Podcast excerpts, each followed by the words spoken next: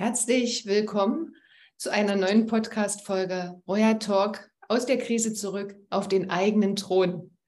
Mein Name ist Corinna Heinze und mein royaler Gast heute ist Caroline Limburg. Der Royal Talk ist der Podcast für dein selbstbestimmtes und kraftvolles Leben und ich nenne das ein royales Leben. Und da geht es manchmal auch durch schwierige Zeiten, durch Krisen hindurch. Und genau darüber möchte ich heute mit Caroline sprechen. Caroline, ich freue mich ganz, ganz sehr, dass du da bist. Herzlich willkommen. Von wo aus bist du zugeschalten, würde die Journalistin in mir jetzt fragen. Also erstmal vielen, vielen Dank ähm, für diese Einladung und diese Plattform, dass ich heute hier sein kann und mit dir sprechen darf. Und ähm, ich sitze hier im wunderschönen Kiel, äh, zehn Minuten von der Ostsee entfernt. Äh, ist mein Zuhause und bin heute hier bei dir. Du lässt dir also sozusagen die schöne Ostseeluft indirekt und direkt um die Nase wehen und, und atmest diese hohe Schwingung förmlich in Haut, Haaren und Körper ein. Das, was ich genau. mir gerade so über die Vorstellung mal hier nach Leipzig in mein Haus, in mein Zimmer hole. Ja, leben, wo andere Urlaub machen. Aber ich habe keinen Mehrblick, ich schaue auf den Wald. Beruhigt mich ein bisschen, danke. ja, Caroline, wir haben heute ein ganz äh, spannendes Thema. Wir haben schon in seit anderthalb Jahren gibt es diesen Royal Talk und ich habe schon viele, viele Themen besprochen, immer mal wieder auch das Thema, wie können Frauen sich im Job finden? Können sie das überhaupt? Und in welchen gelingt es besser? In, in welchem klappt es vielleicht gar nicht? Ähm, und, und du hast so eine ganz besonders spannende Geschichte heute mitgebracht. Caroline als ehemalige Pilotin hast du die, die, die Lüfte durchstürmt sozusagen und jetzt durchstürmst du das Thema Weiblichkeit mit, mit beiden Beinen auf der Erde. Und natürlich ist dieser Wandel für mich ganz sehr interessant und ich weiß auch aus dem Vorgespräch, dass das kein einfacher Wandel war, der sich da in dir vollzogen hat. Vielleicht lass uns mal so ein bisschen einsteigen, erzähl mal ein bisschen was von dir und lass uns erstmal so in diese alte Caroline zurückfliegen. in diese Zeit zurückfliegen.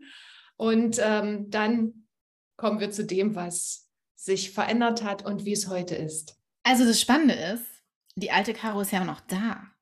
Mhm. Und was noch viel spannender ist, ich lebe, das klingt total albern, wenn ich das jetzt sage, aber ich lebe ganz viel aus, was ich als kleines Mädchen ausgelebt habe, weil ich das schon immer war und habe mich dann ähm, aufgrund von vielen unschönen Erfahrungen ähm, wir alle sammeln Pakete ein, während wir groß werden und ich habe eine Menge Scheiße eingesammelt. Und ich habe mich dadurch immer mehr von mir entfernt, beziehungsweise ich habe immer mehr mich eingemauert und selbst beschützt. Hm. Und habe dann viele, viele Jahre ein Leben gelebt, wo ich alles konnte, was ich wollte, aber immer mit diesem, ich muss dafür stark sein, ich muss dafür aber nicht weiblich stark sein, also nicht, nicht die Stärke aus dieser Sanftheit und Weichheit heraus und aus dieser Shakti-Power, sondern ähm, ich muss stark sein, so wie meine Brüder. Ich bin mit drei Brüdern groß geworden, so wie die Männer. Wäre ich mal besser als Junge zur Welt gekommen, dann wäre das Leben viel einfacher. Das war so meine Prägung. Und ich bin dann, ach Gott, meine Zeit um die 20 Anfang 20. Ich bin sehr viel gescheitert, sehr viel gestolpert. Ich hatte damals einen Freund, der hat gesagt, ähm, also ich wollte sehr, sehr gerne fliegen und ich habe mich nie getraut.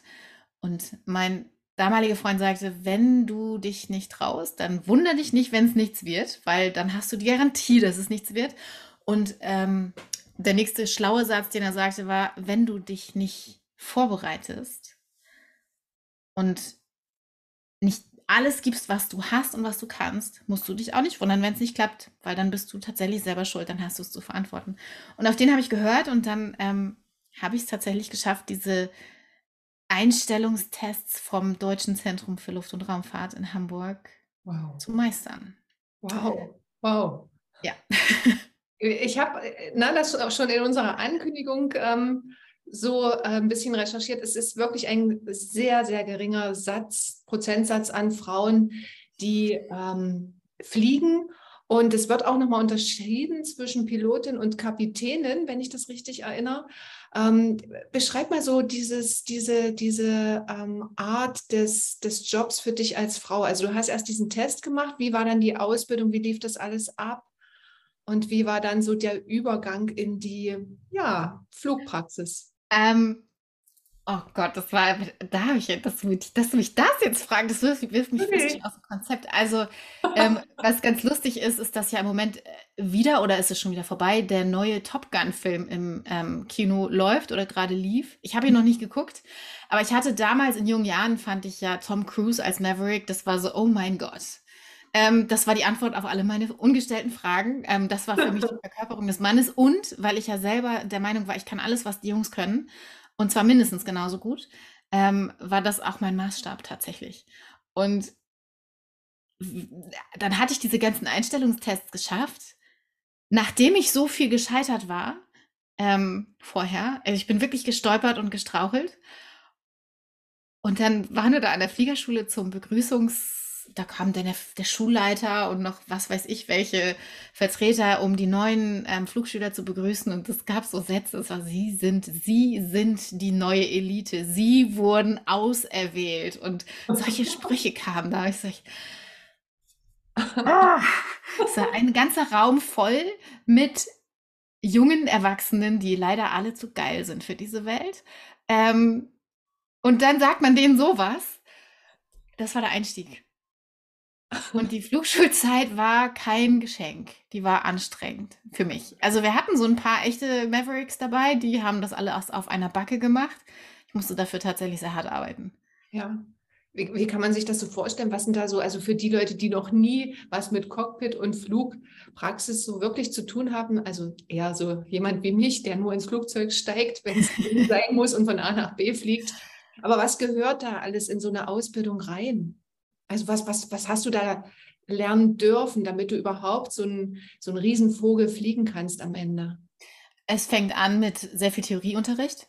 Mhm. Und das ist, das ist wie zur Schule gehen. Also da hat man Luftrecht, ähm, äh, Meteorologie, diese ganze Instrumentenkunde für die Instrumente, die da im Cockpit verbaut sind, dass man weiß, wie die mal, also dann lernt man auch noch irgendwelche, irgendwelche alten Navigationssysteme, die heute in nichts mehr eingebaut werden, sondern höchstens noch ausgebaut, um ins Museum gestellt zu werden. Sowas lernen Loran Charlie und solche Sachen. Da haben sie im Zweiten Weltkrieg mit navigiert. Das ist ja super, dass ich weiß, wie es heißt. Ich habe es alles wieder vergessen. ähm, ja, also man lernt halt auch solche Sachen und ähm, ich muss ja echt überlegen, was Meteorologie war immer mein Lieblingsfach. Viele mochten es nicht, ich habe es geliebt, ich liebe es bis heute.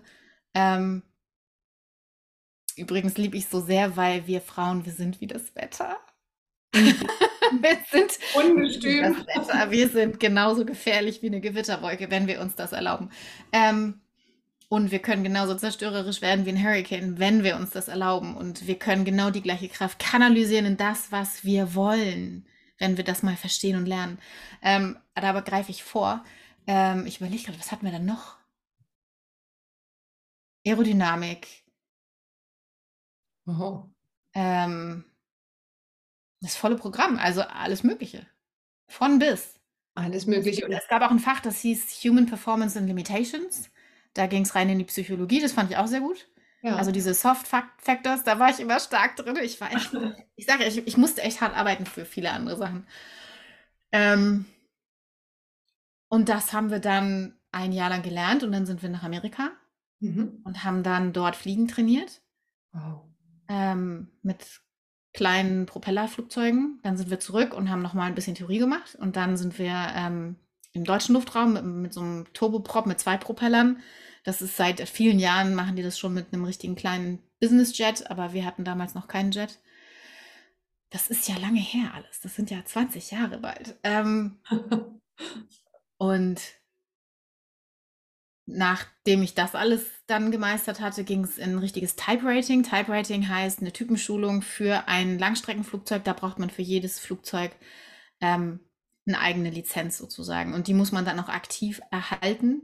Die mhm. verfällt, wenn man nicht genug Flugstunden und nicht genug Landungen macht. Und da habe ich diverse verschiedene, also ich habe auf Kurzstrecke dieses klassische von, von, also dieses ganz klassische Hamburg, Frankfurt, Frankfurt, Rom, Rom, Frankfurt, Frankfurt, Lissabon. Mhm. Ähm, dieser, dieser ganze europäische Luftraum bis Nordamerika, in Nordafrika und äh, Russland und ähm, danach bin ich Fracht geflogen. Mhm. Das heißt, mit einer MD-11 zwölf Tage um die Welt getingelt. Das, das war ganz anderes Arbeiten. Da sind wir in Frankfurt los und dann sind wir nach Dakar und von Dakar nach Sao Paulo und von Sao Paulo nach über Manaus nach Quito, nach Puerto Rico und dann wieder zurück mhm. und zwischendurch immer Pause machen und ähm, das gleiche auch nach Osten über Krasnojarsk in Russland, dann nach Peking oder Shanghai oder Seoul oder ähm, wo war ich überall? Äh, also die ganzen großen Major Cities habe ich gesehen, also äh, auch Nairobi, Johannesburg, Kapstadt. Ähm, ich habe schon ein bisschen was von der Welt gesehen. Ich habe großen Respekt immer vor denjenigen, die diese Flugzeuge wirklich, wirklich steuern. Ähm, das ist so etwas, das, das, ähm, da, also das sind so Dinge, da würde ich mich gar nicht ranwagen, ja. Einfach, aber das liegt daran, dass ich da sehr, bin jetzt nicht der mutigste Flieger, ja. Wenn ich dann drin sitze und es ist schön ruhig, passt das auch alles. Aber bis ich mich manchmal dann so an jedem Luftloch förmlich erstmal so habe sacken lassen, das, da brauche ich schon ein Weichen dafür. Ja, ich glaube, das kommt, weil ich immer schon ein Teil der Elemente geworden bin. Mhm. Also dieses, also auch das Fach Aerodynamik habe ich absolut geliebt und es war für mich so logisch. Mhm. Also ich, Luft ist für mich was Berührbares. Ich kann das anfassen. Ich weiß, wie die sich benimmt. Ich kann die quasi sehen, obwohl ich sie nicht sehen kann. Mhm. Und deswegen ist es für mich das Natürlichste der Welt, dass ein Flugzeug fliegt. Ein Flug, ich habe mit Segelfliegen angefangen. Mhm. Ähm, und beim Segelfliegen fliegt man ohne Motor. Und dann fliegt man halt. Und dann muss man halt gucken, wie, wo geht's hoch? Und dann muss man das Wetter beobachten und wirklich das Ganze verkörpern und, und spüren und, und mit allem, was ich bin. Ich, also, das war mein größtes Hindernis tatsächlich, dass ich immer wollte, also ich habe fliegen gelernt, indem ich mit dem Flugzeug verschmolzen bin, mit all meinen Sinnen und dann ähm, mein Körper quasi geflogen mhm. ist. Und die modernen Flugzeuge, die haben halt alles digital und dieses, diese, diese, dieses Feedback, dadurch, dass es so ein Riesenschiff ist, das sind ja ganz andere Signale und das hat einfach eine Zeit gebraucht, bis ich das verkörpert hatte.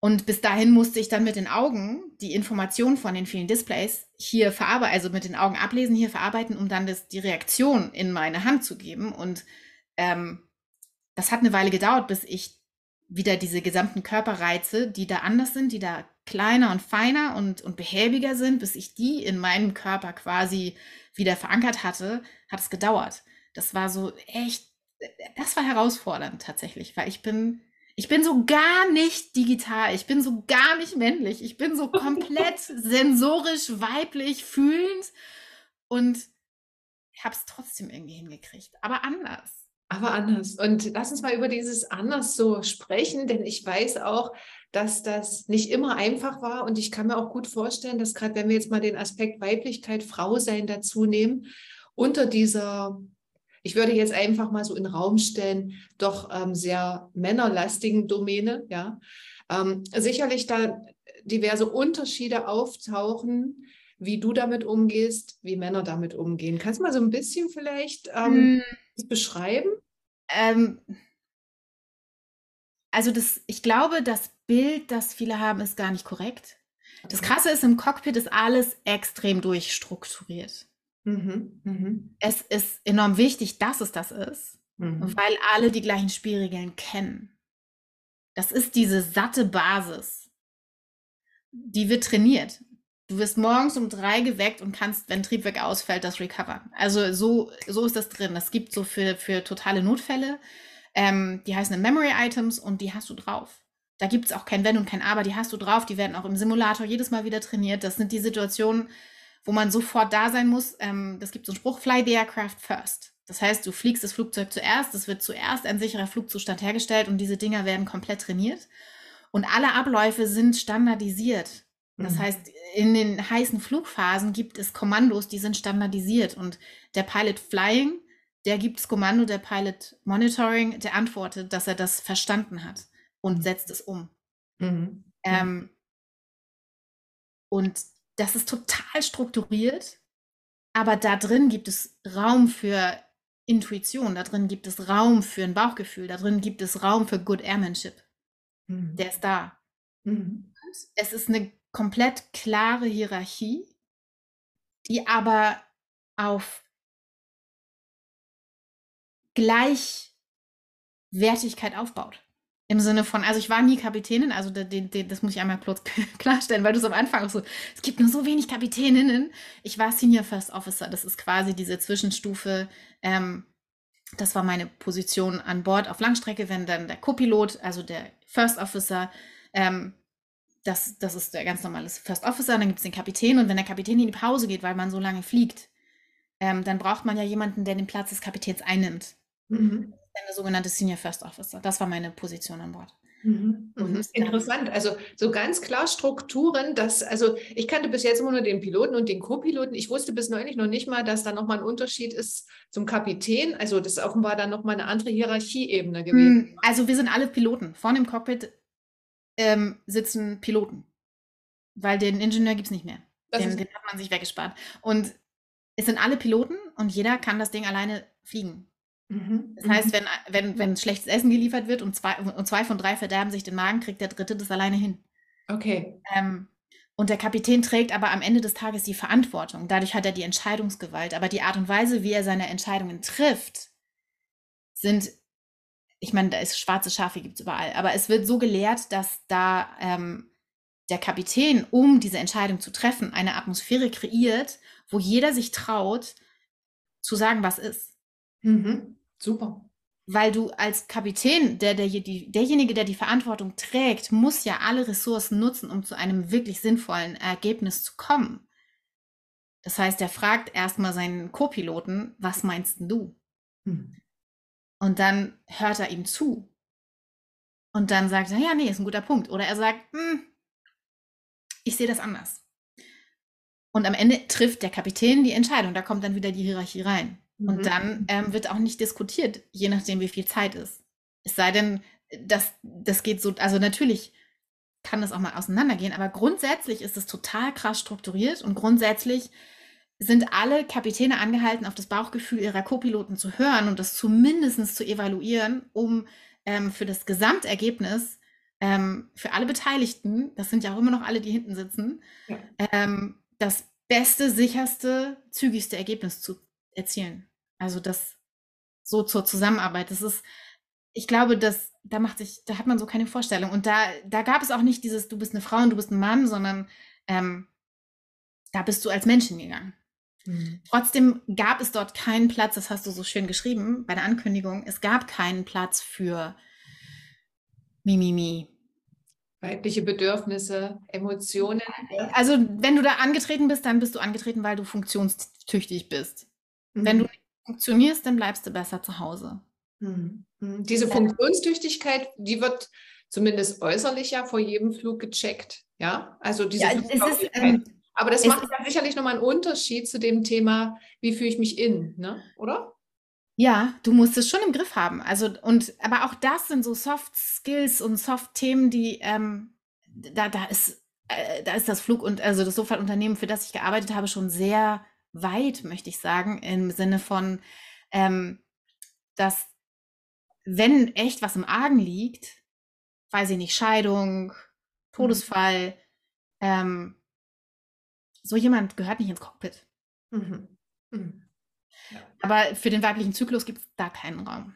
Ja. Oder für die Bedürfnisse einer Mutter, die merkt, wie schräg das alles gerade, wie schief das läuft und dass da auf einmal, also gekippt ist es für mich, weil ich habe diesen Job bis zum Schluss geliebt. Ich vermisse diesen Beruf definitiv im Moment sehr, sehr stark. Das merkt man dir auch an, ja. Also ja, ich kann immer noch das Leuchten nicht. Es, es ist wirklich spürbar für mich, ja. Und ich habe dir vorhin schon gezeigt, ich kriege dann immer Gänsehaut. Ja. Es ist wirklich ja. spürbar für mich, wie sehr du diesen Beruf auch ähm, wirklich geliebt hast oder noch ja. liebst. Na, du bist ja jetzt trotzdem noch, also hast, hast den Beruf ja noch, ne? auch wenn du ihn jetzt nicht mehr ausübst. Aber du bist ja ich darf ihn nicht mehr ausüben, ähm, weil einfach die fundamentalen Bedürfnisse, die in mir wach geworden sind durchs Mutterwerden, hm. ähm, das ist was ganz Fundamentales. Und da geht es jetzt rein ins Thema Weiblichkeit. Wir als Frauen durchlaufen verschiedene natürliche Initiationen, die machen unheimlich viel mit uns. Und wir können uns vorher nicht vorstellen, was es bedeutet. Als kleines Mädchen wissen wir nicht, was das bedeutet, in einen zyklischen Abschnitt des Lebens einzutreten. Die Menarche wird nicht thematisiert. oder selten gut thematisiert von den Eltern. In der Schule wird es halt anatomisch einmal erklärt, alle kichern sich so, ähm, aber wirklich verstanden wird nicht, was das bedeutet. Und dann verstecken sich alle damit, schämen sich damit. Es ist irgendwie, ach, es ist komisch, es riecht, es ist, Tampons sind, benutzte Tampons sind widerlich. Ähm, wie löse ich das Ganze? Wie, ähm, da gibt es keinen Stolz dafür, eine fruchtbare Frau zu sein. Und dieses Menstruationsblut ist Menstruationsblut, wenn man das unter Kirlian-Fotografie legt, leuchtet wahnsinnig hell. Und das ist ein, ein, Stoff, da sind Nährstoffe drin, da sind Stammzellen drin. Das ist ein uh, super heiliger, wertvoller Stoff. Und wir finden den eklig. Wir, wir, wir haben, wir. Lass uns noch mal kurz schauen, wie lange dieser Flugzyklus, wir bleiben mal bei, der Beschreibung im Zyklus, finde ich gerade ganz passend, ähm, dauerte, bis du dann sozusagen aus diesem Zyklus mit deiner Mutterschaft äh, Unterscheidungen intensivieren konntest. Sagen wir es mal so. Genau, ich fing an mit den Initiationen, weil die nächste Initiation, die dann passiert, ist die Initiation in die Mutter, in die Mutterrolle, in das Muttersein. Ähm, was vom kleinen Mädchen, Initiation in die erwachsene reife Frau, im fruchtbare Frau, Initiation ins Muttersein. Ähm, und alle, die keine Mutter geworden sind oder keine Mutter werden wollen, ihr bekommt trotzdem eine Initiation, da könnt ihr nichts machen. Ähm, ja, genau, die haben das ändert, Aufgaben. genau, ihr habt andere Aufgaben und das ähm, vollzieht sich anders und äh, anders spürbar. Ähm, aber da ist in mir was passiert, das konnte ich mir vorher überhaupt nicht vorstellen. Weil ich habe vorher gedacht, ich, also ich dachte immer, ja, ich werde. Bist du, bist du nachdem die Kinder das also Ich bin noch mit zwei Kindern geflogen, ja, ja. Ich bin noch geflogen, ne? Ja, ja, ich bin noch mit zwei Kindern einige Jahre weiter geflogen. Und äh, ich habe vorher immer gedacht, ich werde, also ich wusste, ich werde irgendwann mal Mutter sein, aber das war so, ach, dann habe ich halt ein Kindermädchen, ist ja gar kein Problem. Die können sich ja dann drum kümmern. Am besten eine schwule Nanny, dann habe ich das Thema mit ähm, auch gleich abge abgefrühstückt, muss ich mir keine Sorgen machen, dass der Mann mit der mit der Nanny zu Hause ist und so. Gut vorgeplant. Ähm, hatte ich mir alles so zurechtgelegt. Ich war so drauf. Ich ja. war wirklich so total ähm, straight. Klar, es mhm. wird delegiert und ich, ja. Und dann bin ich Mutter geworden. Mhm. Mhm. Und gar nichts ist. Also da ist, ähm, also von wegen, dann kümmert sich jemand anderes um meine Kinder. Und dann spüre ich nicht, wie es meinen Kindern geht und, und es tangiert mich nicht, wie es meinen Kindern geht und ich mache weiter, was ich wollte schon vorher und mm, mm.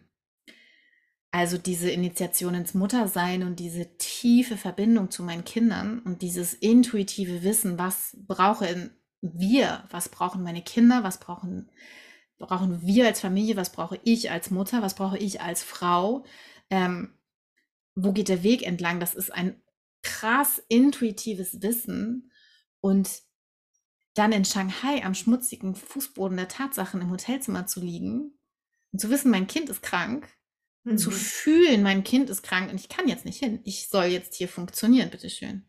Mhm. Und dann diese Performance im Flugzeug aufrechtzuerhalten, dieses On-Point fokussiert funktionieren, egal zu welcher Tages- und Nachtzeit, und gleichzeitig zu Hause einen zehn Monate alten Säugling zu haben,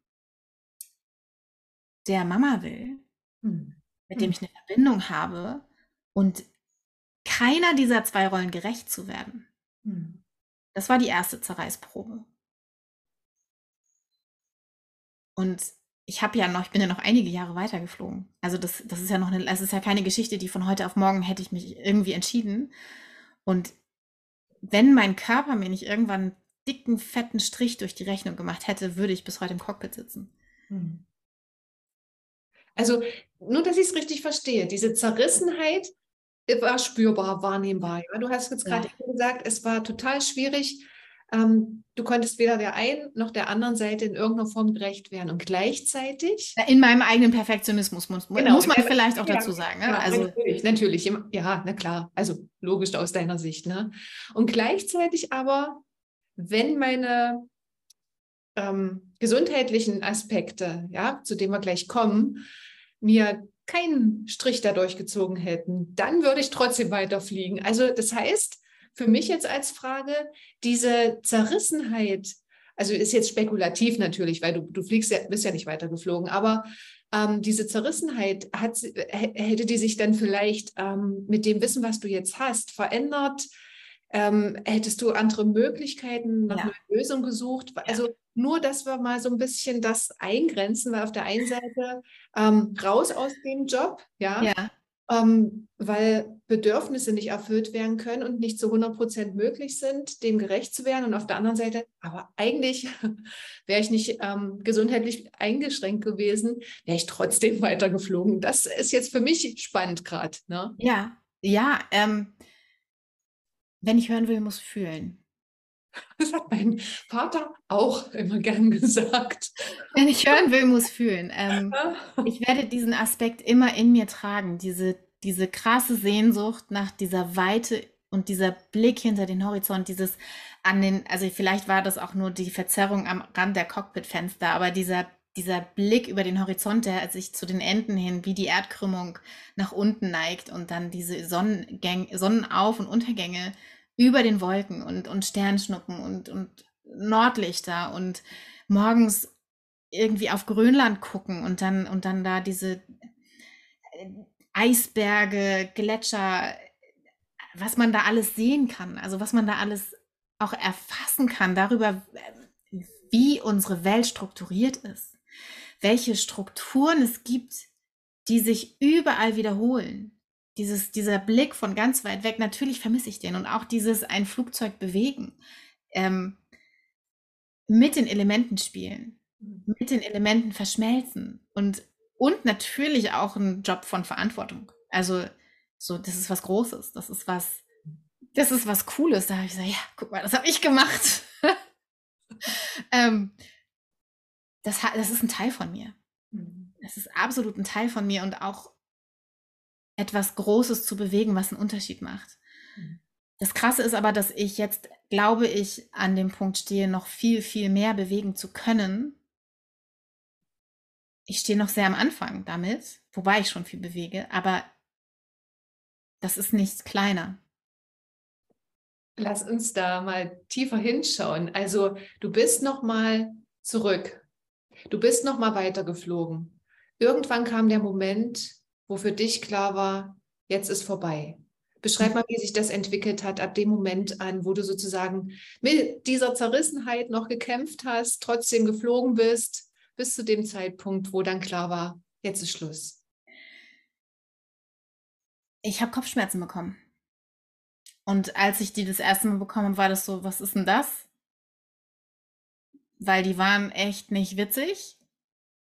Und dann waren sie wieder monatelang mhm. jahrelang weg. Mhm. Mhm. Und sie wurden aber dann doch immer regelmäßiger. Und gekippt ist das Ganze. Also der Punkt ist nur, wenn man einmal Kopfschmerzen hat, geht man nicht. Also das ist so, pff, jeder hat mal Kopfschmerzen. Ja. Aber die Regelmäßigkeit, die irgendwann dazu kam, die war halt dann so, huh, was ist denn hier los? Und die andere Symptomatik, die sich dazu mit eingestellt hat, war auch so äh, ungünstig. ähm, und so richtig gekippt ist das im Frühjahr 2020. Mhm. Weil zu meinem, zu diesem inneren Zerrissenen, was ich da lange weiter tragen konnte. Also ich meine, wenn ich ganz ehrlich bin, wahrscheinlich, wenn ich einfach so weitergemacht hätte, es hätte meine Ehe gekostet. Es hätte meine Gesundheit auch gekostet. Es hätte meinen Seelenfrieden gekostet und ich wäre nicht an den Punkt gekommen, an dem ich heute stehe, der so, so, so viel ganzheitlicher und vollständiger und heiler ist. Also dieses in mir nach Hause kommen hätte in der Art, wenn ich ich habe halt immer weiter gebissen, ich habe halt immer weiter gemacht, ich habe irgendwie meinen Weg gesucht. Ich war schon, ich bin schon seit 2016 Yogalehrerin, deswegen habe ich wahrscheinlich auch so lange durchgehalten, weil ich immer meine Inseln gebaut habe, weil ich immer ähm, habe immer noch eine Weiterbildung hier, eine Weiterbildung da. Also dieser spirituelle Weg ist schon, der ist mir in die Wiege gelegt. Ich habe immer rechts und links geguckt, ich weiß nicht, ob ich irgendwann an den Punkt gekommen wäre, das ohne diesen Arschtritt vom Universum zu machen. Aber ich habe ihn halt verpasst gekriegt. Also wer nicht hören will, muss fühlen. Und im, im Frühjahr 2020 kam ähm, eben zu diesem insgesamten verknäulten Lebensalltag auch noch massive Existenzangst dazu. Hm. Weil ich ähm, meine letzten zwei Flüge, der letzte, der vorletzte ging nach Seoul. Und das war zu einem Zeitpunkt, wo einfach in Europa noch alle drüber gelächelt haben. Ach, was die wieder, die Asiaten, ne, SARS hatten wir auch schon mal. Das haben die bei sich behalten, haben wir nichts mit am Hut. Und wir sind nach Seoul geflogen und wir haben 100 Meilen draußen eine Landing Clearance bekommen. So gefühlt. Also das kam ein bisschen später, aber das war so, wir waren noch wirklich richtig weit weg. Und es hieß schon hier direct, direct, ähm, wir sind da straight in auf, eine, auf einen leeren Flugplatz. Und Seoul ist eine Großstadt. Seoul ist ein großer Flughafen mit viel Verkehr. Nicht an dem Tag, da war niemand. Und dann sind wir da gelandet und es war wirklich nur schräg. Es war wirklich so, irgendwas läuft hier ganz verkehrt. Sind wir da ausgestiegen und dann standen sie da schon alle in ihrer Vollmontur, so wie wir die aus dem Fernsehen von den Chinesen kennen. Mhm. Ähm, die Asiaten sind da ja sehr schnell dabei, dass die komplett in weiß gekleidet mit Brille und äh, Mundschutz und ähm, solchen Sprühflaschen zum Desinfizieren. Und das war zu dem Zeitpunkt ja etwas, das keiner von uns kannte. Und wir waren echt so, wow, hier läuft echt was. Also was ist hier los? Das ist nicht normal. Mhm, mhm, mhm. Und mein letzter Flug ging nach Mumbai und den habe ich auch in meinem Buch thematisiert. Also ich habe ein Buch geschrieben ähm, und da widme ich ein Kapitel diesem Eindruck, den ich damals hatte, weil es war Freitag, der 13. März 2020. An einem Freitag, dem 13. war mein allerletzter Flug. Und es war, an dem Tag hat Donald Trump die Grenzen geschlossen, an dem Tag sind die Kindergärten, der Lockdown ging los. Und das war so massiv und ich stand da auf der Runway Richtung Westen, die Sonne ging unter und wir wollten nach Mumbai fliegen. Ich sage, fuck, ich werde nie wieder in mein altes Leben zurück können. Hm. Ich werde, ich, ich hebe jetzt ab und das alte Leben, was ich bis heute kannte, ist vorbei, wenn ich wiederkomme. Ich weiß nicht, in was für eine Welt ich zurückkommen werde. Aber die Welt, die ich heute zum letzten Mal gesehen habe, die werde ich so nie wieder sehen. Und ich konnte zu dem Zeitpunkt nicht wissen, was alles passieren würde. Also auch was, ich wusste auch nicht, dass es mein letzter Flug ist. Aber ich habe danach, ähm, als das mit Corona losging, habe ich so massive Existenzängste bekommen, weil ich, ich hatte irgendwie das Gefühl, die Welt geht unter und ich konnte es nicht begreifen. Ich konnte es nicht begreifen und die, dieser gesamte Kontext, wenn man versucht, etwas mental zu begreifen, mit aller mhm. Gewalt, was in Wahrheit ein Thema des Herzens ist, in meinem Fall ein Thema von innerer Zerrissenheit und Angst, wenn man das hier versucht zu lösen, dieses Kopfzerbrechen, also ich habe, ich bin halt aufgrund von massiver Migräne mit Aura fluguntauglich geworden und die kam, die kam irgendwann wirklich zweimal, zweimal in der Woche und ähm, mit allem drum und dran und es war so, ich muss zum Arzt. Was ist, wenn hier ein Tumor wächst? Was ist, wenn das jetzt so bleibt? Ich brauche Hilfe. Und dann war das Geschichte mit meiner fliegerischen Karriere. Das heißt, nach dem Mumbai-Flug bist du dann zum Arzt? das fing dann ja erst an. Danach ging es erstmal los und dann habe ich jeden Tag Nachrichten. Ich, so, ich wollte das verstehen. Ich wollte verstehen, seid, seid, sind die alle bekloppt geworden? Was machen die alle? Was soll das? Ähm, ich verstehe diese ganzen Handlungsstränge nicht. Ich habe auch diese ganzen Evakuierungsflüge nicht verstanden. Ich habe, also ich habe das Drama von Anfang an nicht verstanden und ich wollte es aber verstehen und ich habe mir irgendwie jeden Tag die Nachrichten reingezogen und ich habe versucht, es zu begreifen, aber da war nichts zu begreifen. Da ist ja bis heute nichts zu begreifen. Man kann sich nur dann zurücklehnen und sagen, wow, die sind halt, also das gibt halt eine Realität und noch eine Realität. Ich lehne mich mal zurück und kümmere mich darum, dass in meinem Garten nicht so viel Unkraut wächst. Ähm, das, das hat mich echt aus der Bahn geworfen. Hm. Und das hätte ich vorher nie gedacht.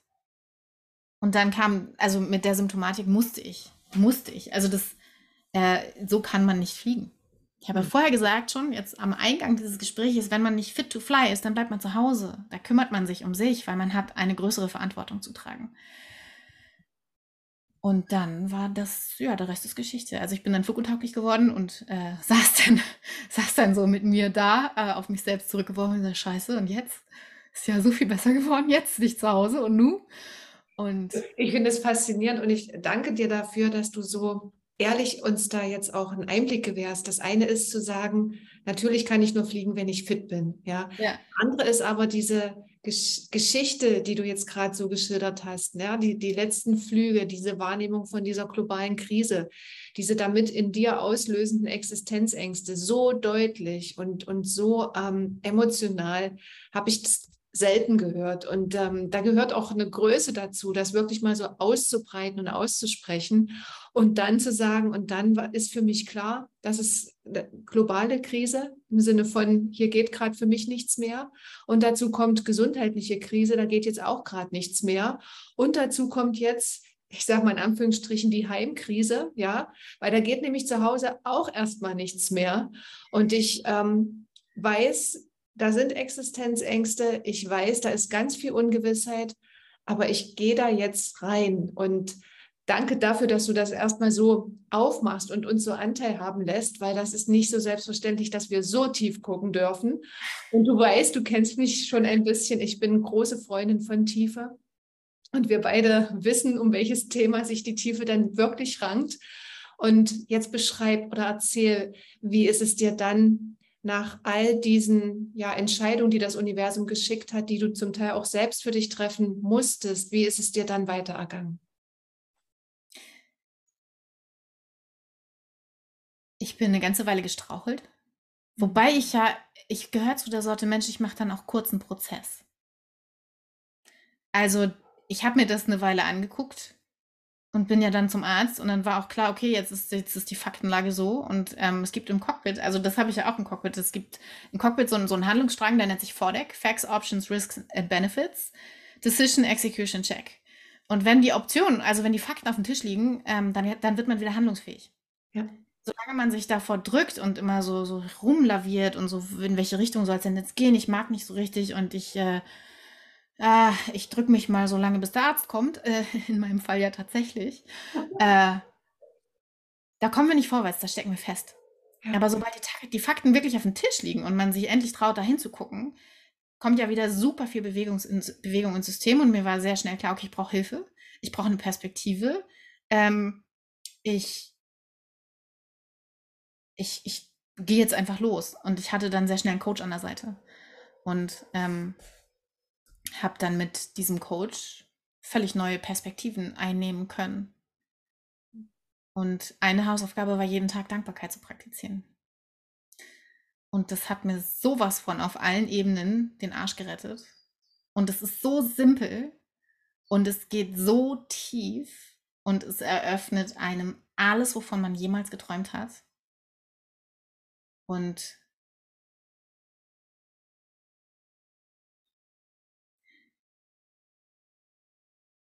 Das kann man gar nicht genug unterstreichen, weil alle sagen, ah ja, ja, Dankbarkeit kenne ich schon. Ja, wird immer gerne so ein bisschen belächelt. Naja, machen wir mal ja. so Dankbarkeit. ja. Nein, die Wirkung ist enorm. Und was hat es denn für eine Wirkung bei dir entfacht? Du hast gesagt, du hast diesen Coach getroffen, hast angefangen zu arbeiten. Du wusstest nicht, wo es hingeht.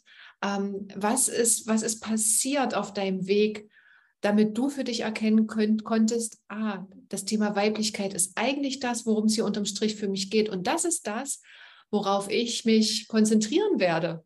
Ähm, ich bin nach Human Design Reflektorin. Also alle, die Human Design noch nicht kennen, ein wahnsinnig spannendes Feld, wo man sich wirklich mal rein vertiefen kann, weil es unfassbar viele Antworten bereithält. Und äh, Human Design Reflektoren ähm, sind eine seltene Art. Uns gibt es nicht so oft. Was übrigens auch im Kontext von dieser Existenzangst, ich habe den Verdacht, dass ich diese Dinge dann, auch wenn ich zu dem werde, was mich umgibt, sie sehr stark durchleiden kann auch. Also, dass wenn meine eigene Existenzangst, die globale Existenzangst trifft, dass sich das potenziert. Ähm, das, äh, da gab es tatsächlich auch im Cockpit einen Vorfall, der beeindruckend war, den ich nachdem ich herausgefunden habe, dass ich Reflektorin bin, mit vollkommen neuen Augen gesehen habe und ähm, ja, also Nervenstärke braucht man einfach. Nervenstärke braucht man einfach. Ähm, ich, ich war als kleines Mädchen so sehr ein Mädchen. Meine Lieblingsfarbe war rosa. Mhm. Und ich habe ich hab Stunden in meiner eigenen Fantasiewelt verbracht und auf Blumenwiesen. Und ich war einfach da. Ich war sehr sensitiv, ultra sensitiv. Und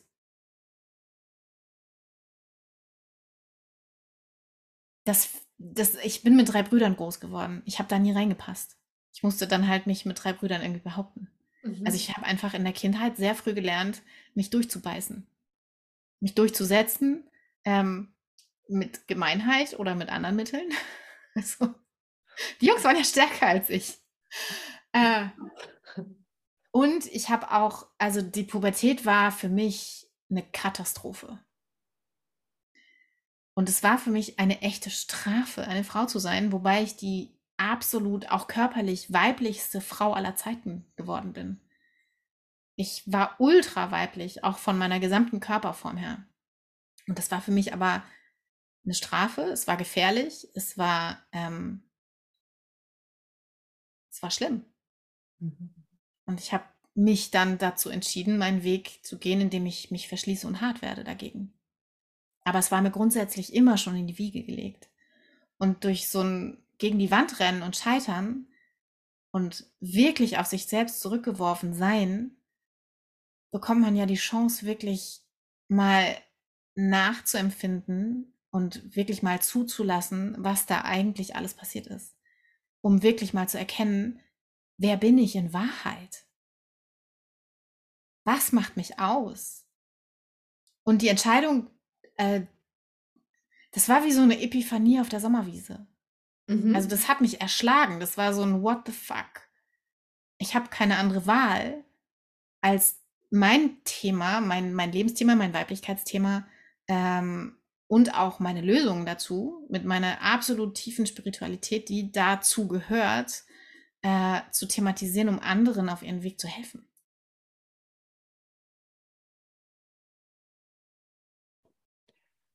Und das, was du jetzt gerade angesprochen hast, das hat ja noch eine, hat ja viel, viel größere Auswirkungen. Ja, wenn wir über das Thema Weiblichkeit sprechen, über diese, ähm, über dieses Thema Frau sein, verbunden sein, miteinander auch als Frauen verbunden sein oder mit dieser weiblichen Energie verbunden zu sein. Und dann hast du so angedeutet, dieses sich hart machen, zumachen, diesen ähm, sehr schützenden Mantel anlegen, der die Weiblichkeit glücklicherweise ja wirklich auch bewahrt. Das ist ja das Gute daran, ja, dass, dass sie bewahrt bleibt, aber dennoch gar keinen Raum bekommt, im Außen so fließend zu sein, dass sie im Endeffekt im Gleichgewicht mit männlichen Energien für Balance und, und Ausgeglichenheit sorgen kann. Und wenn ich darüber nachdenke, dann komme ich natürlich auch, wenn wir jetzt über das große Thema Weiblichkeit sprechen, dann kommen wir natürlich zu tiefen Verletzungen von Frauen, von weiblicher Energie, zu tiefen Ereignissen. Ich denke jetzt ganz speziell an, an, an Hexenverbrennungen, Renaissance im Mittelalter, wo diese Urkraft, die du gerade so wundervoll beschrieben hast, die du schon als kleines Mädchen spürst und die so bäm hochgeht, ja, wenn sie denn darf, wenn sie, ja. ja. sie gelassen wird, wenn wir sie, wenn wir sie lassen,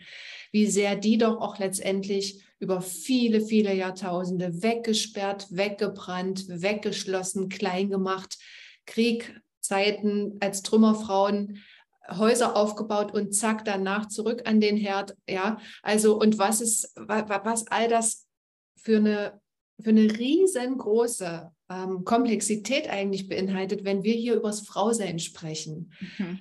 Ja, wie tief und wie, wie groß und wie weit das letztendlich ist. Das ist so das, was mir jetzt so gerade durch den Kopf geht. Wie bist du mit solchen Themen in dieser Zeit in Berührung gekommen und wie gehst du damit jetzt auch um, wenn du, du mit anderen Frauen arbeitest? Wie fließt das alles so ein?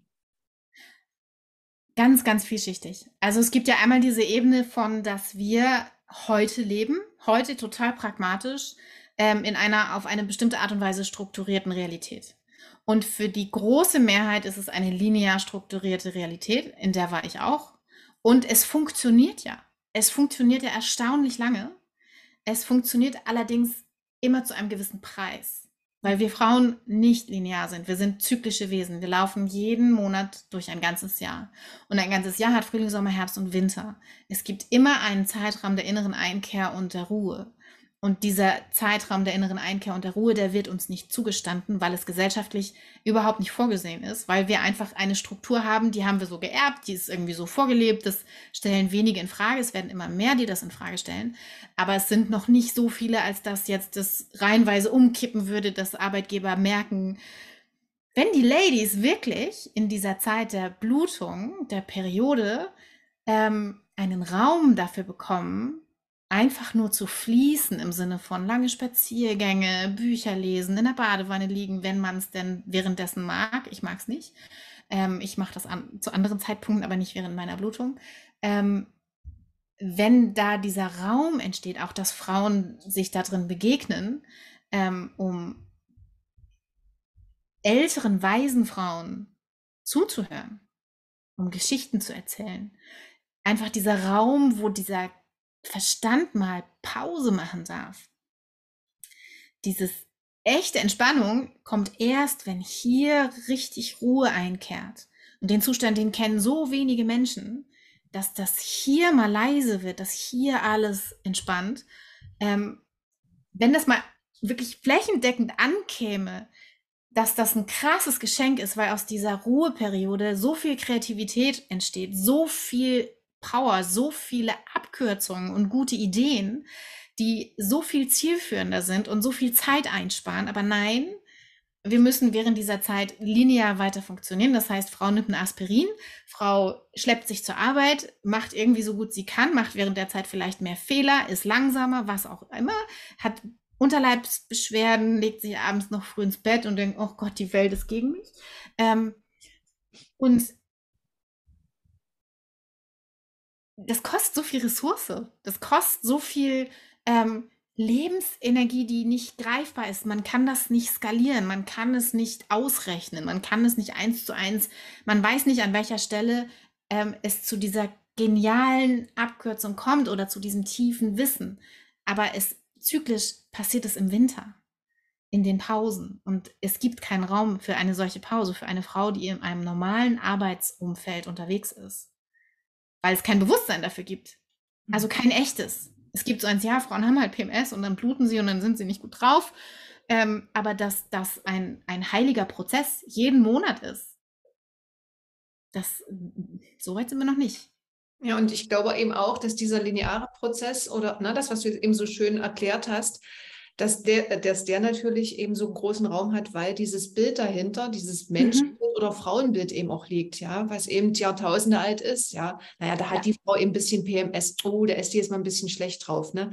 Also da ist ja schon sofort unterm Strich auch dieser, dieser, diese Haltung, diese herkömmliche Haltung, die eben ihren ja. Ursprung ganz weit zurückliegend hat, ja schon ähm, schon, schon immanent enthalten. Ja? Die Frau, die im Endeffekt sich zurückzieht, die am, am Rand des, des Dorfes wohnt, na, im, im, bildhaften Sinn jetzt mal gesprochen, die ist ja dann auch wiederum gefährlich. Ja? Also mhm. da kommt ja eine ganze Menge zusammen, die in dieser linearen Welt natürlich Auswirkungen hat auf das, was dort passiert. Ja. Das, also das ist halt das, was ich jetzt beschrieben habe, ist dieses Greifbare. Das ist so dieses, ja. da, da, können wir mal pragmatisch werden und, und gucken, wie ist es denn? Frauen sind zyklisch. Wir leben in einem linearen Alltagsmuster. Schule ist linear, Arbeitsalltag ist linear. Ähm, ja. Wobei wir ja durch Homeoffice und Corona und, und fließende Arbeitszeiten da jetzt auch total schön, was da entwickelt sich ja gerade. Alleine Corona ist nicht nur ungünstig, da kommen auch Geschenke um die Ecke, wenn man sie erkennt. Ja. Ähm, und darunter liegen natürlich diese ganzen krassen Ahnenthemen. Also ähm, ich sage immer Karma, also ich sage ja spirituell und so. Ähm, Epigenetik ist Wissenschaft. Epigenetik kennen ganz viele. Dr. Bruce Lipton ist so einer der führenden ähm, Populär-Epigenetiker, will ich ihn nennen, ähm, der sehr bekannt ist, auch durch seine Arbeit und seine Bücher und seine Veröffentlichungen. Und der erklärt sehr schön, was Epigenetik ist. Es ist im Grunde genommen ähm, die Wissenschaft dazu, wie das eigene Umfeld die Genexpression des Körpers verändert. Das heißt, wir haben dieses Set Gene, was wir vererbt bekommen, aber wie dieses Klavier, das, also stell dir das vor wie eine riesen Klaviertastatur und wie das belegt ist, wie das gespielt wird, das ist variabel und es hängt vom Umfeld ab. Und diese Epigenetik, die geht über sieben Generationen in die Vergangenheit. Das heißt, das Trauma, von, von deiner Oma, die im Zweiten Weltkrieg vor Bomben flüchten musste und Angst hatte, kann bei dir dazu führen, dass du Angst hast, wenn es laut wird. Also das ist, das ist das Karma, was dir in deine eigenen Zellen reingeschrieben ist. Das ist diese Zellerinnerung, wo ganz viele von sprechen. Und da stecken eben diese Geschichten drin. Also ich sag mal sieben Generationen, das ist, das ist, das ist was, ne? Das ist nicht erst seit gestern, sondern das geht richtig weit zurück. Und wenn ich ich habe heute mit meiner Oma telefoniert, die lebt noch, die ist 96. Und was die mir erzählt hat heute, ähm, hatte ich auch schon wieder vergessen. Also das so, was, was da an Erster Weltkrieg, Inflation, Zweiter Weltkrieg, ähm, was da meine Familie mitgemacht hat, von ich verliere mein, in der, also tatsächlich mein Opa, mein Ur-Uropa hat während der ersten großen, also während der 1920er Jahre ähm, ungünstige geschäftliche Entscheidungen getroffen, was dazu geführt hat, dass der gesamte Wohlstand der Familie verloren gegangen ist und daran ist er dann gesundheitlich zugrunde gegangen. Jetzt 100 Jahre später sitze ich hier. ja, ich habe meinen Job verloren. so. ähm, und es gibt eine Inflation. Ja, äh, schön. Ähm, das, das gibt dann Erinnerungspotenzial in meiner eigenen Genetik, in meiner eigenen Epigenetik. Und es liegt an mir, das zu verändern. Und wenn, also das wird dann wirklich, wirklich vielschichtig, weil das auch immer noch nicht alles ist, weil wir einen unbewussten Raum haben, der von allem, von allem, was uns umgibt, gefüttert wird. Also unser unterbewusster Raum ist gigantisch groß. Stell dir vor, acht Millionen Meilen in jede Richtung. Ähm, und der ist randvoll mit Zeug randvoll mit Eindrücken, randvoll mit gesellschaftlichen Glaubensmustern, randvoll mit aus der Kindheit geprägten Glaubensmustern, randvoll mit epigenetischen Erfahrungen. Er ist randvoll mit irgendwelchen Gedankenstrukturen, die alle was damit machen, wie du durch deinen Tag gehst und wie du deine Entscheidungen triffst. Und da sind diese ganzen Hexenthemen, also das, das ist so krass, wie sehr uns das bis heute beeinflusst, dass wenn wir ähm, uns um einen Mann streiten als Frauen, dann tun wir das ja deswegen, weil der unsere Überlebensgarantie ist. Und anstatt, dass wir Frauen uns zusammentun, nimmt jeder Einzelne den Mann in Schutz und sagt, der arme Kerl, und er ist ja so lieb, er meint es ja nur so gut. Solche Geschichten gibt's. Und, und da mal hinterzugucken, zu sagen, wie krass ist denn das, dass wir jetzt als Frauen den Mann verteidigen, der sich hier durch die Gegend vögelt, ähm, anstatt dass wir uns mal irgendwie als Frauen gegenseitig stärken ähm, und, und sagen, nein, das Verhalten ist nicht okay, weil es verletzt mich. Aber das passiert ja. Es passiert ja, dass, dass genau diese Dreierkonstellationen auftreten, wo dann am Ende der Mann verteidigt wird. Und übrigens, ich liebe Männer, ich möchte hier niemanden dissen. ich, ich hätte ähm, nachgefragt. ich, ich, also, äh, das ist aber einfach so, so, so ein Beispiel, wo man mal, ähm, wo man mal wach werden darf. Ja. Wo, man mal, wo man mal kritisch hinterfragen darf, wo kommt mein Bewertungssystem her? Warum reagiere ich auf manche Sachen auf die Art und Weise, wie ich, wie ich reagiere? Und was für uralte Muster sind da in mir aktiv? Und dieses, dass Frauen, also diese Shakti-Power, diese Urkraft, dieses, ähm, also die Shakti ist, ist wirklich diese pure, brutal starke Lebensenergie. Und ich habe dieses Wort bewusst gewählt, weil die so groß ist, dass die auch sehr viel zerstören kann. Und es ist eine weibliche Qualität. Und wir sind so sehr darin sozialisiert, dass wir als Frauen lieb sind, dass wir anpassungsfähig sind, dass wir sanft sind. Und wenn dann dieses ganze Gerede über die Polarität und über Yin und Yang und dann kommt immer, was sind dann die weiblichen Facetten? Ja, Frauen sind halt sanft. Mhm. Ja, aber die sanften Bitches werden dann so passiv-aggressiv, dass sie den gesamten Raum kaputt machen, weil die Shakti Power nämlich trotzdem wirkt. Also das, das ist einfach so vielschichtig und ich möchte so gerne, dass jede Frau versteht, dass sie mit allem, was sie ist und mit jeder Lust und mit jedem Gefühl und mit jedem, ich fühle mich nicht richtig oder das ist ungerecht, das darf sein. Wir dürfen hinterfragen, aber keine von uns ist in irgendeiner Art und Weise falsch in dem, was sie wahrnimmt. Wir nehmen so oft irgendwie so eine Schieflageweise, so irgendwie so, irgendwas passt hier nicht, irgendwas stimmt hier nicht, irgendwas fehlt mir. Und das, ähm, und auf diesen Dingen, die mir fehlen und die hier nicht passen, da liegt so viel Schuld drauf, da liegt so viel Scham drauf, da liegt so viel Selbstzweifel drauf. Und der, der geht ursächlich tatsächlich zurück bis in diese ganze verfluchte, also das, das, sind, das ist ja. ja nicht nur die Hexenverbrennung, das geht ja noch viel weiter zurück. Ja. Und äh, ja, das ist spannend, das aufzulösen und ich mache das über verschiedene Techniken. Also ich arbeite mit Theta Healing, ich arbeite mit Kundalini Yoga, ich arbeite mit Yin Yoga. Ich bin als Reflektorin tatsächlich eröffne ich Räume, die sehr sehr intensiv sind, die sehr sehr intim sind und wo mein Gegenüber auch ganz anders sich selber wahrnehmen kann. Ich kann es nur wiedergeben, was meine Klientinnen zu mir sagen. Weil ich habe mich ja immer dabei.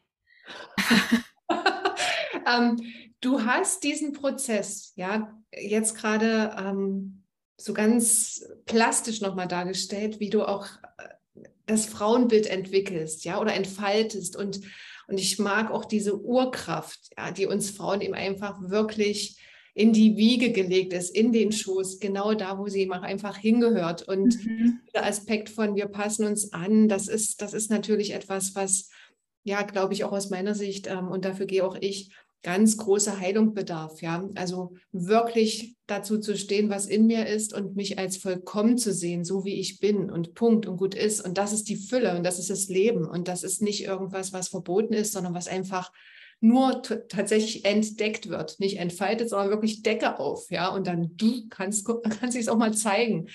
Wie war der Moment für dich, als sich diese Urkraft gezeigt hat? Du bist aus dem Job raus, du hast diesen Coach getroffen. Heute begleitest du Frauen, ihre Urkraft zu entfachen, wenn ich das jetzt richtig ähm, interpretiert habe. Ja? Äh, ja, es gehört auch dazu. Also mein neuer, mein nächster Kurs, der geht sogar tatsächlich am Samstag schon los und der heißt The Power of Yin. Und es ist tatsächlich dieses Happy Wife, Happy Life. Du als Frau steuerst das Klima im Raum. Du bist so ein machtvolles Wesen und hol sie dir zurück. Ähm, meine eigene Reise ging über eine sehr intensive Sexual Healing Reise. Ähm, Während du dann zu Hause warst, sozusagen. Ja, ja. ich habe also ich habe dann auch wirklich nicht, ich habe, ich bin dann, ich, ich gehöre zu der Sorte Head on. Also ich, ich hatte Zeit, ich hatte die, die, Fakten auf dem Tisch, okay, und in welche Richtung geht's jetzt? Und dann gib ihm. Und habe dann ähm, wirklich ein Coaching nach dem anderen selbst besucht, eine Ausbildung nach der anderen selbst gemacht. Und diese Sexual He also diese sexuelle Heilung meiner selbst, dieses eigene Bild von mir als Frau. Fangen wir mal wieder außen bei dem Plastischen an, dieses Manifeste, unser weiblicher Körper. Welch ein Geschenk welch ein Geschenk an Lust und an Freuden und an Energie dieser Körper für uns bereithält, wenn wir dann dafür bereit sind, uns zu öffnen. Wenn wir, wenn wir das schaffen, weich zu werden. Und ich habe das so viele Jahre so gründlich nicht mehr geschafft. Also das ist nicht nur ein Aufdecken, es ist wirklich auch ein Entfalten, weil es, da eröffnen sich Dimensionen an, an Schöpferkraft, und an Wissen und an Entfaltungsmöglichkeiten, das ist jenseits von allem, was ich mir vor wenigen Jahren noch hätte vorstellen können. Und ich arbeite deswegen mit dem Körper, übrigens auch über sinnliche Übungen. Also ich habe ähm, diese Reise in der Form angetreten, dass ich direkt eine Ausbildung, eine Lima-Lima-Ausbildung gemacht habe. Lima-Lima ist sinnlich sexuelle Körperarbeit von Frauen für Frauen ähm, die aus Hawaii kommt. Und da fahre ich jetzt im September auch ähm, auf das nächste Seminar. Und diese Erfahrung von meiner eigenen Energie, die unter meiner Haut, unter meiner Haut gibt es ein Energiesystem, was jede Frau besitzt, was so kraftvoll ist und so intensiv und es ist so heilsam in diese sanfte, von purer Liebe und Hingabe getragene Berührung reinzugehen, da, ist, sind, da sind Portale aufgegangen. Und ja, dieses Wissen, das transportiere ich definitiv. Und vermittle das. Ähm, es gibt Dinge, die kann man nicht online vermitteln. Das, ja. ähm, aber es gibt unfassbar viel, was online geht. Mhm. Unfassbar viel. Und ich, ich, in meinen Kursen kommt der Körper immer zum Einsatz.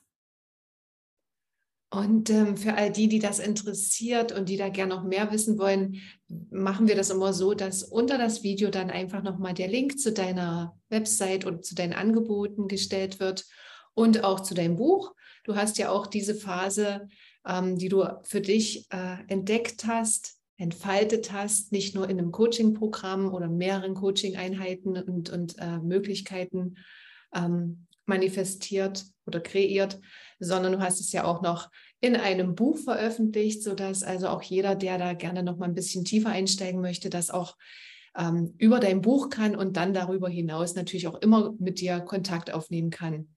Ich, ich kann ja mal eben.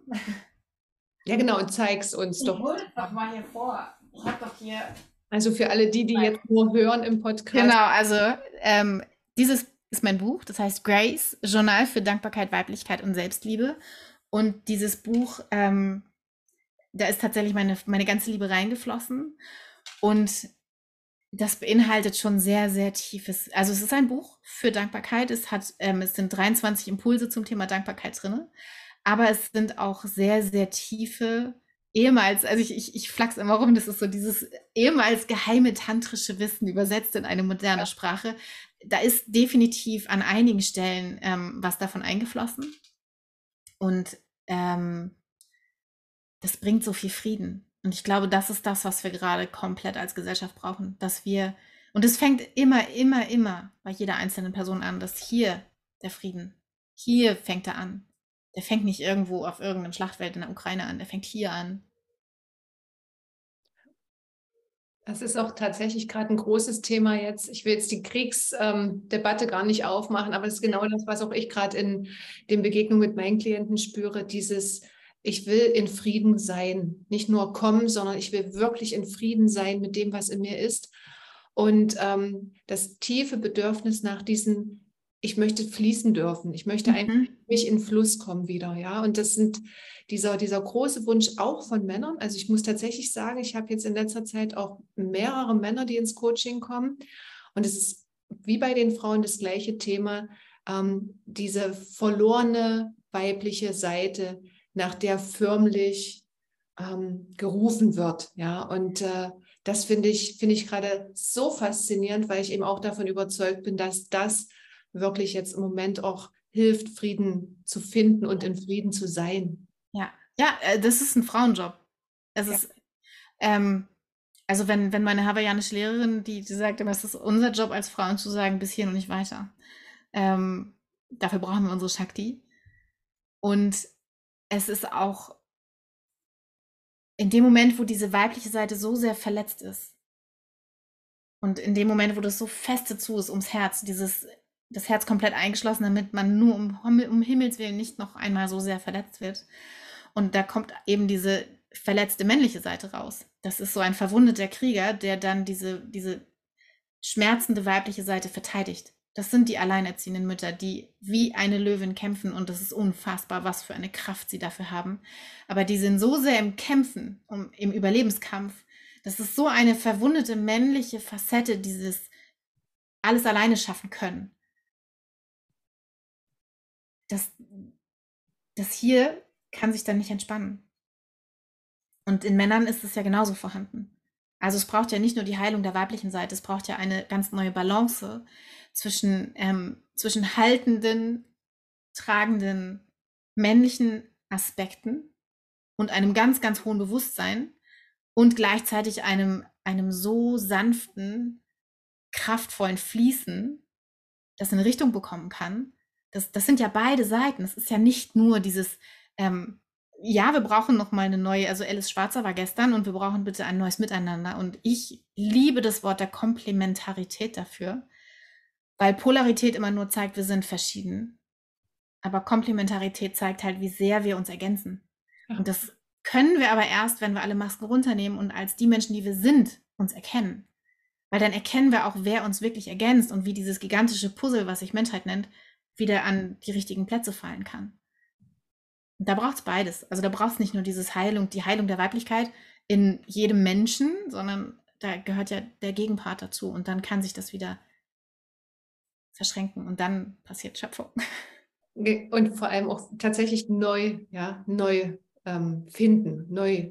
Du hast es so schön eben auch gezeigt, für die, die jetzt nur hören, also, ne, ähm, wir, wir, legen hier sozusagen die Hände zusammen im Gebet gerade und ja, ähm, erschaffen hier neu.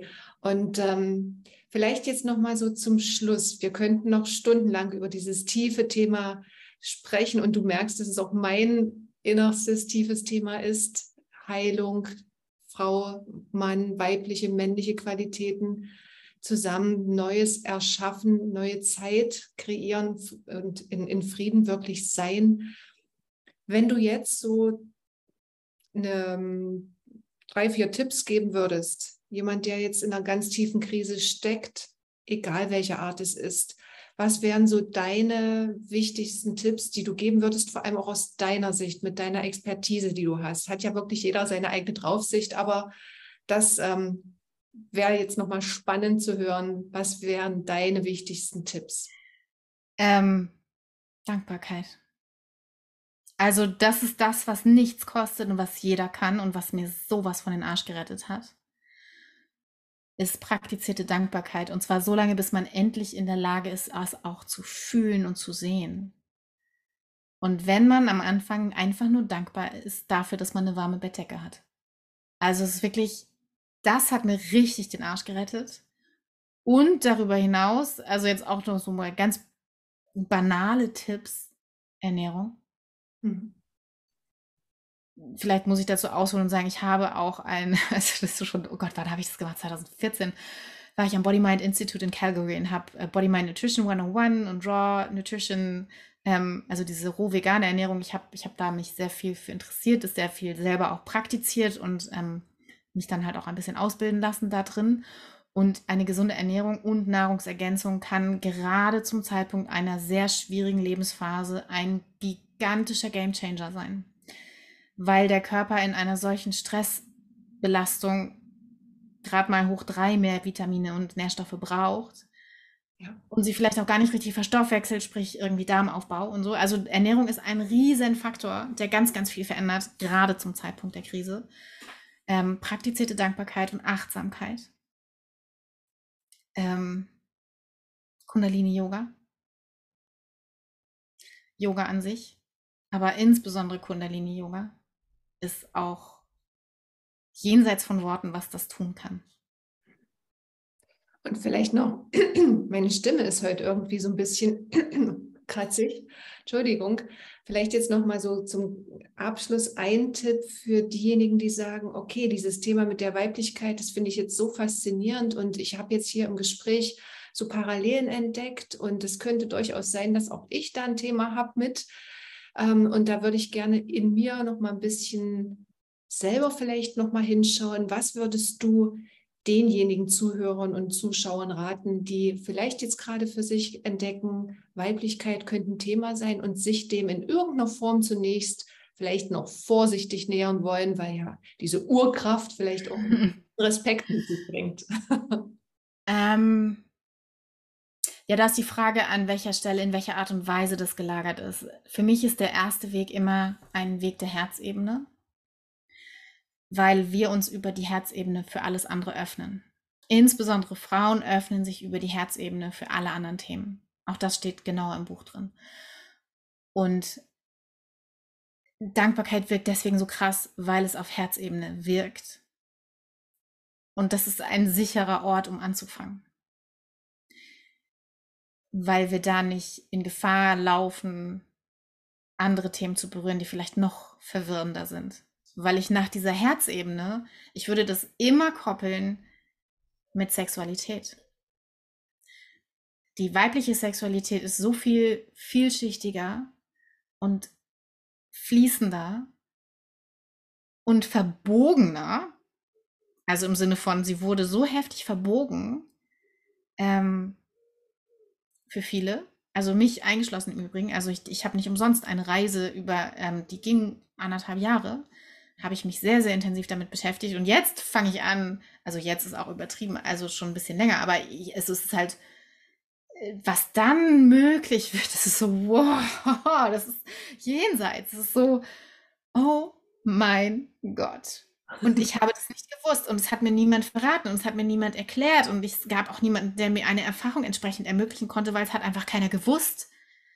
Wenn, wenn, und das sind, es sind so sanfte Sachen, wenn man die Sexualität mal aus der Schmuddelschublade rausnimmt und einfach wieder spielerisch im Moment beginnt zu fühlen, dass man einfach schaut, wie fühlt sich das eigentlich an, wenn ich mit der Hand über meinen Arm streiche was fühle ich alles, was nehme ich alles wahr? Und dann haben ganz viele das, das Problem, ich fühle gar nichts. Es fühlt sich alles taub an. Es fühlt sich, ich, ich weiß gar nicht, wovon du redest. Das ist eine fremde Sprache für mich. Du sagst Worte, die machen keinen Sinn für mich. Damit zu sein und es wieder zu tun. Und nicht aufzugeben, sondern immer wieder neugierig zu sein. Und immer wieder ins Fühlen, hier und jetzt, einfach nur ohne irgendeine Erwartungshaltung fühlen im sinnlichen Kontext aller Geschlechtsorgane. Und der Haut an sich, also die erogene Zone der Frau ist einmal die ganze Haut, bitte. Also ähm, damit ganz viel Sanftheit und jede Bewertung wegnehmen. Jede verdammte Bewertung einmal raus, bitte. Einfach mal tu so, als hättest du es noch nie erlebt und du fühlst es zum ersten Mal. Und wie fühlt es sich wirklich an? Wie fühlt es sich wirklich an? Und wie fühlt es sich heute an? Und morgen fragst du dich, wie fühlt es sich heute an? Und morgen fragst du dich, wie fühlt es sich heute an? Heute ist anders als gestern.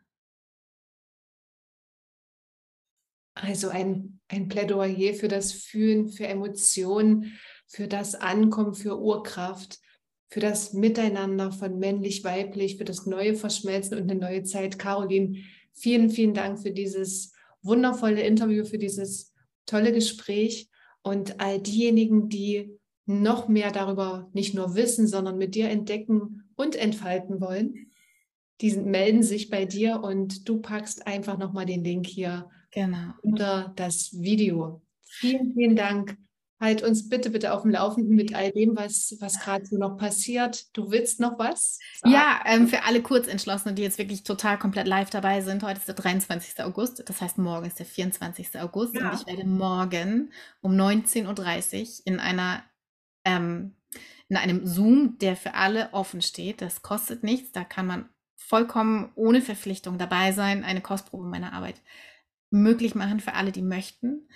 Und es gibt dazu eine Veranstaltung, die werde ich hier drunter posten gleich. Ja, sehr gerne. Ähm, weil das ist so, da, da könnt ihr einfach mal vorbeikommen und einfach mal dabei sein und einfach mal eine Erfahrung machen.